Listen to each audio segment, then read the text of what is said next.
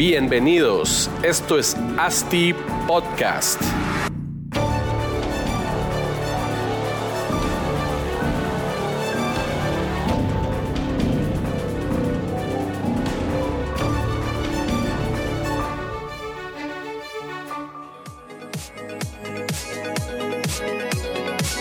Estamos acá en temas y debates aquí en Radio Infinita. Estamos conversando un poco acerca de este miércoles de desarrollo urbano sostenible, acerca del diseño de ciudades, acerca de la vivienda social en el segmento anterior con Edita Bush. Y ahora nos acompaña Marco Penados, quien es CEO y fundador de ASTI Desarrollos, empresa que se dedica a la producción, operación y administración de desarrollos inmobiliarios. Eh, Marco, buenas tardes, ¿cómo estás? ¿Qué tal, Kike? Buenas tardes, todo bien, gracias a Dios. Gracias pues, por, la invitación. Hemos estado en, algunos chats, en unos primeros webinars que participamos juntos con respecto a este tema, tratando todo el mundo de entender, interpretar qué va a pasar. Y mm, mucho de lo que tiene que ver al final, que lo hemos hablado contigo, es confianza. O sea, hay un momento en el que la persona, o hay tres tipos de, de productos o de personas. El que ya estaba en un contrato de adquisición de una vivienda y que está pagando ya de alguna forma, y si está en FHA, vos mismo ponías ahí, pues hay un seguro, se está ampliando la cobertura y demás, es un tipo. El que no tiene FHA, que tiene que replantearse el modelo de renegociar su deuda, el que estaba en el proceso de adquirir y estaba todavía con un convenio de pagos con el, eh, el, potencial vendedor y él como promitente comprador para cómo reestructura su enganche, digamos. Y después está aquel que está empezando a pensar o estaba pensando si compraba o no. Hablemos de ese mercado, hablemos de, este, de esta gente que está ahí afuera, que hoy si tiene empleo público, por ejemplo, y tiene certeza porque no está entre los que van a congelar o desaparecer, pues, pues tiene empleo. Pero el resto, Marco, el resto de la gente que está ahí afuera, que no tiene certeza, que no tiene confianza, ¿cómo afecta eso al mercado? obviamente, y, los productos inmobiliarios pues son del, de los productos de ticket más alto pero en sí también la de los productos con más aspiración para, para cualquier persona. Creo que los, los, las personas o las familias que están en un proceso de, mm, pues de compra con FHA, eh, igual están, están con el miedo de entender qué va a pasar, cómo va a pasar y cuál es su futuro en sus, en sus em, empleos. Al final, hasta que no, no pase un poco más de tiempo y no entendamos en, en qué situación estamos al salir de esto, pues que irá tomando decisiones. Yo, nosotros personalmente en ASTI Desarrollo manejamos proyectos eh, FHA en los cuales en, pues, en segmentos eh, medio-bajo, pues te digo que hemos seguido vendiendo. Interesante, en segmentos medios hemos estado eh, parados. Em, creo que el FHA es una, una muy buena estrategia de compra para, para las familias como hablaba Eddie por ahí, que el tema del seguro de, gravamen les va a beneficiar a todos los que ya tienen y a los que van a tener, pues, pues es de gran beneficio, pero la incertidumbre y el miedo a realizar inversiones en, bienes raíces, en, vivienda, creo que que pues más que todo depende de las finanzas personales de cada uno y de la situación que, que, que proyectan que van a tener, ¿verdad? Pero entendiendo esos segmentos justamente de los que estabas hablando, eh, o entendiendo incluso el punto en el negocio del mercado en el que está cada persona, eh, partámoslo en tres. El plazo inmediato es de renegociar, no importa en cuál de los estatus estés. El plazo inmediato, o sea, seis meses a un año, se replantean modelos de desarrollo, se, se replantean productos y edificios que estaban por desarrollarse.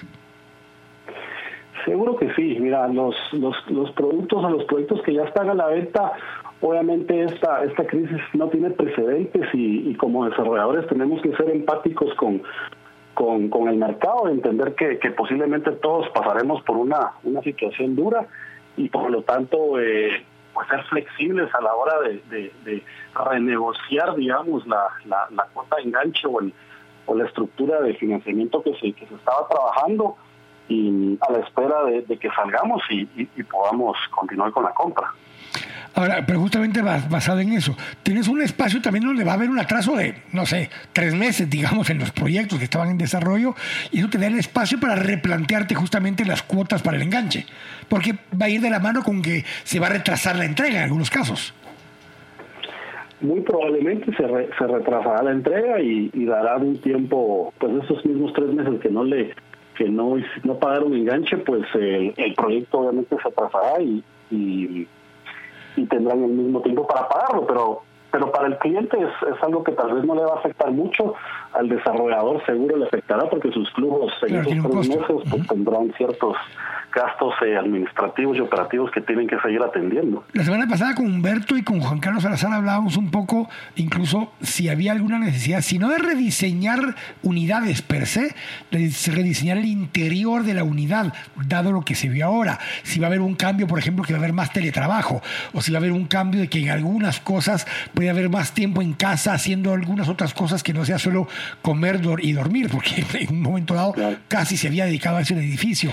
Eh, ¿Cómo ves esa parte? Tanto en el rediseño interno de las unidades como en las amenidades mismas que tenga el edificio. Sí, mira, para temas de, vivienda, pues los proyectos eh, verticales, yo sí creo que viene una tendencia grande en reducir, reducir estos espacios de amenidades. En los últimos años ha habido una guerra de amenidades en la cual todos necesitan sacar algo más para, para poder lograr las mismas absorciones. Creo yo que que con la crisis y, y pues todos vamos a estar un poco más cortos en, nuestras, nuestros flujos, los proyectos tienen, tienen que ser un poco más reducidos en amenidades, pero más enfocados, ¿verdad? Nichos, proyectos más enfocados en nichos y con pocas amenidades, pero directas para, para el uso diario de estas. Para el mercado específico que están pegando, claro. Correcto.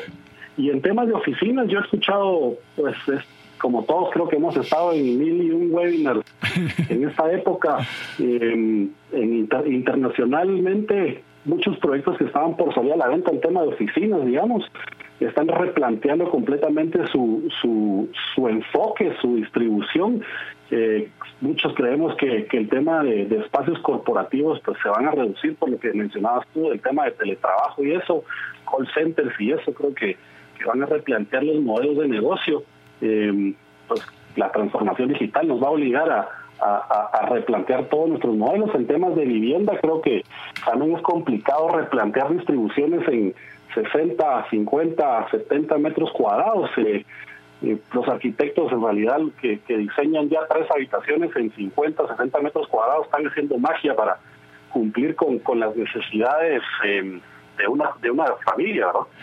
Ahora, pero justamente hablando de ese tipo de temas, eh, cuando pensás en esas cosas, hay, hay conceptos, uno de oficinas dentro de tu espacio, un escritorio o una amenidad de ese tipo, hay otros que lo han colocado, es que dentro del edificio hay un espacio para eso, o sea, donde tenés un pequeño como open workspace o lo que sea en el primer nivel o en algún nivel cerca del gimnasio, pero incluso el tema de gimnasios, ¿cómo te cambia el concepto de, porque los gimnasios normalmente eran pequeños, oscuros y poco iluminados, porque esa era un poco la tendencia. ¿Cómo te cambia el concepto de ese tipo de cosas que a veces no era algo que la gente muy usara, pero lo metíamos siempre en el proyecto? Sí, y, ahorita en esta crisis, pues hemos hecho encuestas y de todas las amenidades que tienen los proyectos, el gimnasio ha sido de las únicas áreas que menos han cerrado. Correcto. Porque muchos se prohibieron el uso de todas las amenidades, pero el gimnasio la gente dijo, yo, ahorita que está encerrado, aunque eh, sea. Necesito usar el gimnasio, correcto. Claro. Pero entonces son espacios que, que, como decís, no se utilizan casi nunca. En esta época de crisis eh, sí la están usando y, y siempre va a ser necesario. El tema de del, espacio de, de, colaboración coworking que mencionás también, ¿verdad? Al final, con la venida de las nuevas generaciones, millennials, centennials, eh, el, el, como que la, percepción va a ser de que pues el, tema del emprendedurismo también va creciendo y esta gente eh, obligatoriamente va a tener que tener trabajos o a veces lo que les gusta, tener trabajos en, en su casa. Entonces creo que todavía es una, una amenity que, que va a ser un must. Pero justamente hablemos de ese concepto, de, de, no solo de amenities, pero digamos del concepto de la, de la unidad, de, la, de las amenidades en el edificio en sí. Eh, tienes un concepto también donde... Eh, cómo impactas el barrio a tu alrededor, o sea, cómo un proyecto impacta también el barrio alrededor, porque si hemos visto lo que ha pasado en otras ciudades, como Buenos Aires o como en Madrid, llega un momento en que te dicen, ok, ya pueden salir, pero a 500 metros a la redonda. Aquí hay gente que le dice, puede salir a 500 metros a la redonda, ¿y qué va a ir a hacer? ¿A dónde va a ir? Solo aire fresco por ahí. Eh, pero eso me refiero, o sea, y te, te forza un poco a voltear a ver cuál es el entorno realmente, en qué barrio vivís. Claro, yo creo que, pero Es también complicado, como te decía, el, crear un montón de amenidades, porque el metro cuadrado de estas amenidades pues encarece mucho el, costo de la vivienda o del, producto inmobiliario. Eh, tiene que ir enfocado, es lo que te digo, los proyectos tienen que ser más enfocados en un mercado objetivo, em, con los cuales pues también mencionabas antes tú que en Tokio, Nueva York, pues los promedios de apartamentos son 30. Bueno, te iba a preguntar eso. ¿Ves que la, tendencia viene bajando? Venimos de 105, 110 metros cuadrados hace 8 o 10 años, a 90 hace 5 años, a 80 y tantos, 70 metros cuadrados actualmente. ¿Ves que esa tendencia de reducir tamaño se mantiene? Yo creo que sí, porque pues seguimos la tendencia de las megaciudades. Guatemala como, como, como capital de, de Guatemala pues eh, va por ese camino. Eh, ahorita ya existen proyectos con apartamentos de 18 o 23 metros cuadrados, tal vez enfocados en, en un modelo distinto ahorita, tipo Airbnb, pero, pero seguramente por ahí vamos a, a, llegar, y más que todo con, con el... Con el la, edad promedio del guatemalteco va a ir va a ir buscando productos ¿Qué le decís vos a un desarrollador, a alguien que tiene una propiedad que estaba por empezar? Dos, tres recomendaciones puntuales para alguien que está en ese concepto, en ese proceso en este momento. Mira, y te lo digo de experiencia porque yo estaba, estaba a dos semanas de, salir con un proyecto. Obviamente eh, nos, nos detuvo la cuarentena a terminar nuestro apartamento modelo para poder salir pero yo les diría que si están seguros con su con su producto eh, están pues tienen un producto que va a generar valor que sí es diferente a lo que no no hay que hay hay mercados porque yo segmento medio un poco el segmento bajo o medio bajo es el que hoy día se está moviendo viaje salgan salgan a vender. Y lo otro que hemos visto que el segmento premium también se, se ha estado moviendo y yo creo que es más porque la gente con, con, bastante capacidad monetaria ha tenido el tiempo de revisar las, las oportunidades de negocio que les han ofrecido y ahorita están haciendo sus compras. Marco, te agradezco muchísimo que hayas tomado la llamada. Vamos a ir analizando ese tipo de temas. Cuando se empiece a mover un poco el ambiente, pues te volvemos a invitar para que conversemos un poco más acerca de estos temas, porque lo subyacente del mercado, como le preguntaba Eddie, no ha cambiado. Claro, seguro. Ahí está la demanda, existe. Claro. No se va, no se va a ir. Lo que puede haber es una falta de confianza de algún potencial inversionista por falta de certeza de su trabajo, del ingreso, de esto, del otro. Pero eso, en principio, por la forma que tiene esta crisis económica, pasa en algunos meses. No, y ninguno tenemos una bola de cristal para predecir ni lo bueno ni lo malo que venga, entonces tampoco podemos todos vivir con, con, con miedo en invertir.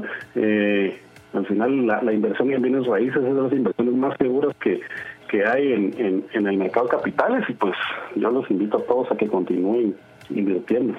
Marco, te agradezco muchísimo todo lo que hemos estado conversando. Te eh, estaremos pendientes siempre más adelante de esto y eh, pues éxito siempre en todos sus proyectos. Muchas gracias, Vicky. Feliz tarde. Igualmente. Tengo que ir al corte. Estamos acá en temas y debates aquí en Radio Infinita.